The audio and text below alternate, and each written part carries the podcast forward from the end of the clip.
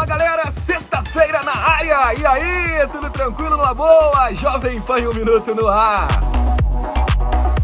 Começar, se você curte desenho animado, se liga nessa. A Warner anunciou que os novos desenhos do Pernalonga não vão ter mais armas de fogo. Quem já assistiu a turma do Pernalonga sabe que existem alguns personagens que são caçadores, como o Hortelino, que estão sempre ameaçando ou atirando nos personagens, né? Pois é, de acordo com a Warner, a ideia de retirar as armas é deixar os desenhos menos violentos, além de combater o atual cenário nos Estados Unidos, cujas mortes são causadas por armas de fogo, né?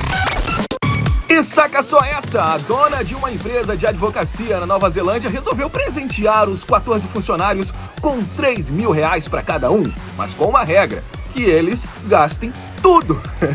pois é, a ideia da patroa é fazer com que os funcionários circulem o dinheiro e assim ajudem a movimentar a economia do país. Vale lembrar que a Nova Zelândia, né, foi o primeiro país a declarar que estava totalmente livre do coronavírus. Porém, também teve problemas com a crise financeira causada pela pandemia.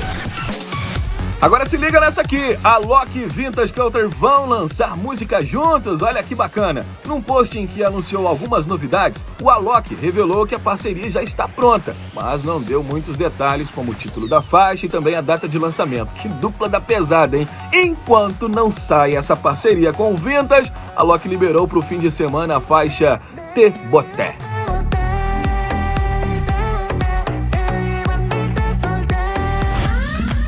Então é isso, galera. Semana que vem estamos de volta aqui no Jovem Pan um Minuto. Se cuida, fique em casa se puder. E claro, lave bem as mãos, use a máscara se for sair de casa, se for necessário. Grande abraço. Ó, lembrando que o Jovem Pan um Minuto também tá aí nas plataformas digitais aí e também no Spotify, na versão podcast. Tchau, tchau. Até semana que vem. Valeu!